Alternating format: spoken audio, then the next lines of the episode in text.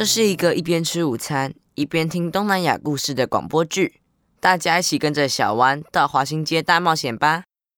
今天学到的单字有缅甸奶茶 l e p e y l e p e y l e p e y 你好 m i n g a l a b a m i n g a l a b a m i n g a l a b a 鱼汤面。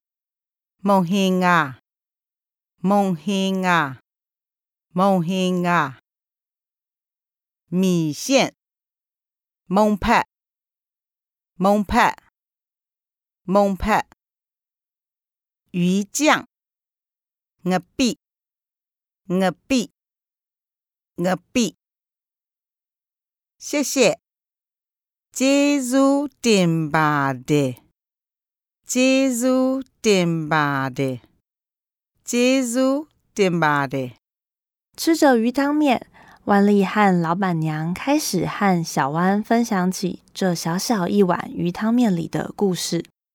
鱼汤面在缅甸叫做梦欣卡，最早是用鱼露来熬制汤头的。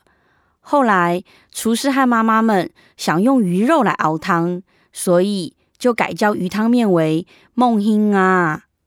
这个啊，在缅甸话就是鱼肉的意思哦。原来如此。想不到只用鱼肉和鱼露就能煮出这么层次丰富的汤头。当然不止鱼肉和鱼露，缅甸料理还有另外一项很重要的特色，就是会加很多的香料。没错，这汤头是我用去骨的鱼肉，加入姜黄、柠檬、香茅、月桂叶炒过之后，加入鱼露和酱料组成的哦。刚刚老板娘说的那些香料，其实都是缅甸南部料理的代表香料。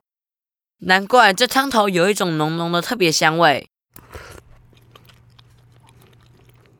万丽，这里面的面线我之前好像有吃过，很像的诶是不是米线啊？小汪很厉害哦，没错，就是米线。虽然跟我吃过的越南米线长得很像，不过吃起来。好像比较滑，也比较软呢。对呀，缅甸米线 （Mong Pat） 其实比较细，越南米线的口感更有弹性一些。有时候在台湾会用越南米线取代缅甸的米线。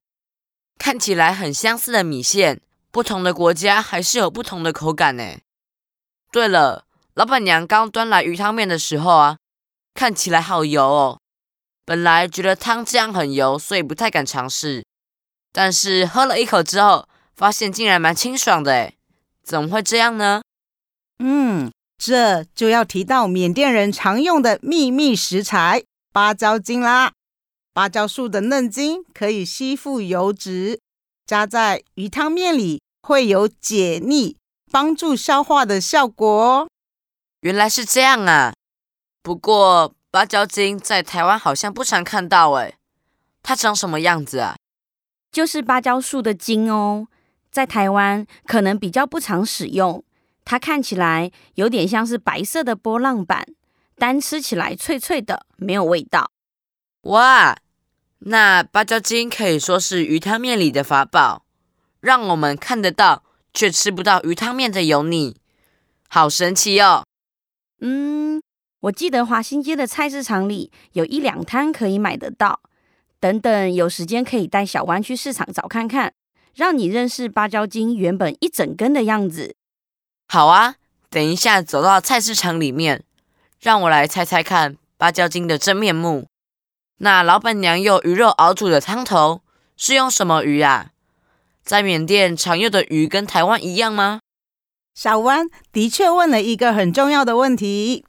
鱼汤面在缅甸是很常见的经典料理，所以使用的鱼是在缅甸大只又便宜的草鱼或是鲈鱼。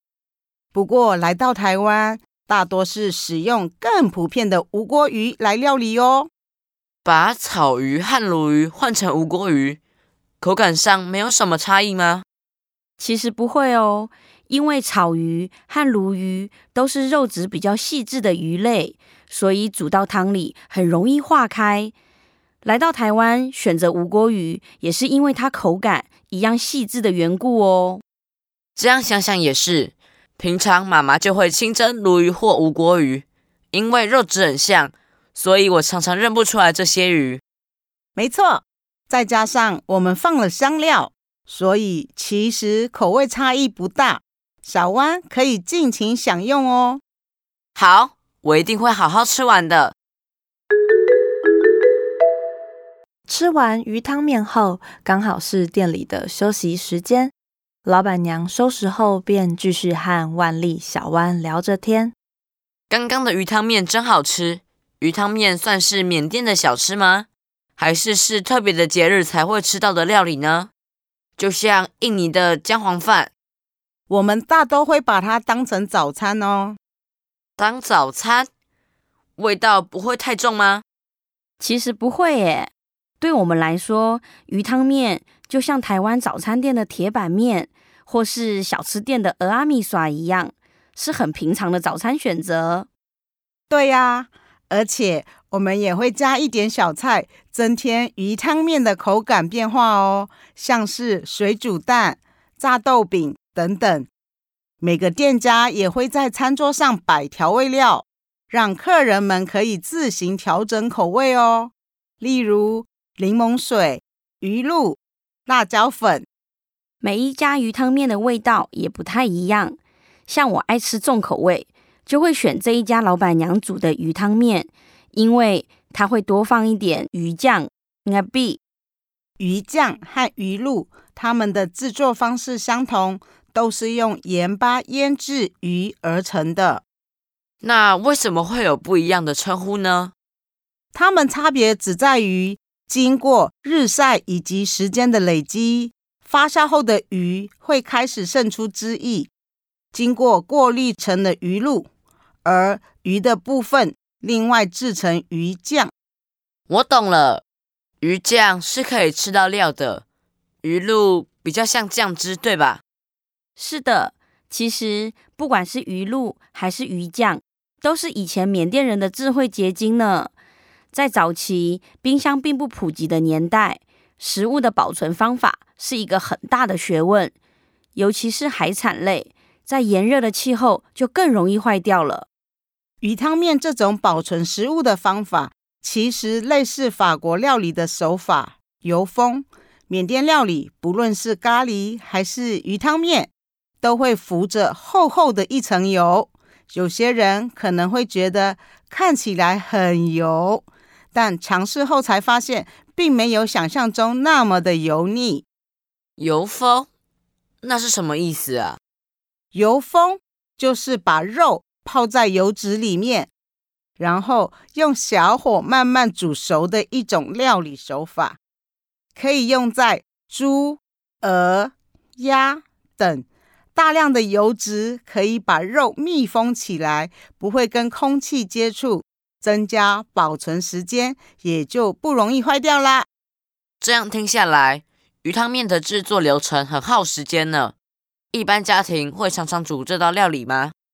其实不会哦，因为要花很长的时间熬煮。在我们家，只有亲戚朋友来的时候，妈妈才会煮这一道料理。鱼汤面对缅甸人来说就很像台湾的俄阿米耍，它不是家里常出现的菜肴，但可以在路边摊随时可以吃得到。我懂了，它是一道很经典的缅甸小吃呢。下礼拜校外教学，我一定要推荐同学来这里吃鱼汤面。嗯，没想到小湾这么支持我做的鱼汤面呢。今天很谢谢老板娘为我们介绍了这么多。小湾，再教你一句哦。缅甸文的谢谢是结束顶巴的。哦，老板娘，结束顶巴的。不客气，阿姆纳巴呢？喜欢的话再来哦。告别了老板娘，也填饱了肚子，小湾和万丽又一起走回了华新街上。万丽，有一点我很好奇哦。为什么这边会有这么多缅甸店家呢？来台湾的缅甸人会来华新街定居是有很多原因的，其中一点是这里靠近台北市区，过去这里设置很多大型的工厂，所以有了很多的工作机会。我懂了，住在工厂附近，这样上下班就很方便了。是啊，不过除了工作因素之外，还有一个蛮简单的原因哦。小万，你要不要猜猜看呢？还有其他原因？嗯，给你一点提示，想想我们早上的奶茶店，为什么会有这么多人聚集在那里呢？啊，我知道了，因为大家都到这边工作定居了，所以这里很有家乡味吧？叮咚，答对啦！因为缅甸移民定居在这里，有些人去上班工作，有些人就用原本的积蓄在这里开缅甸小吃店。于是有更多缅甸移民循着家乡味而聚集在华新街哦。原来如此，难怪华新街会被叫做缅甸街。谢谢万丽告诉我这么多关于缅甸街的大小事，下礼拜我就能抢先介绍同学认识这里了。偷偷跟你说一个小秘密，其实下礼拜就是你们老师邀请我带大家逛逛华新街哦。那么下周见面时，我就来考考你，看你记不记得今天听到的故事喽。哈，糟糕！你怎么不早说？我都只顾着吃，哎，根本没记笔记。哎，没事的啦，下次你看到我的时候，记得跟我打招呼的时候要说明格拉巴。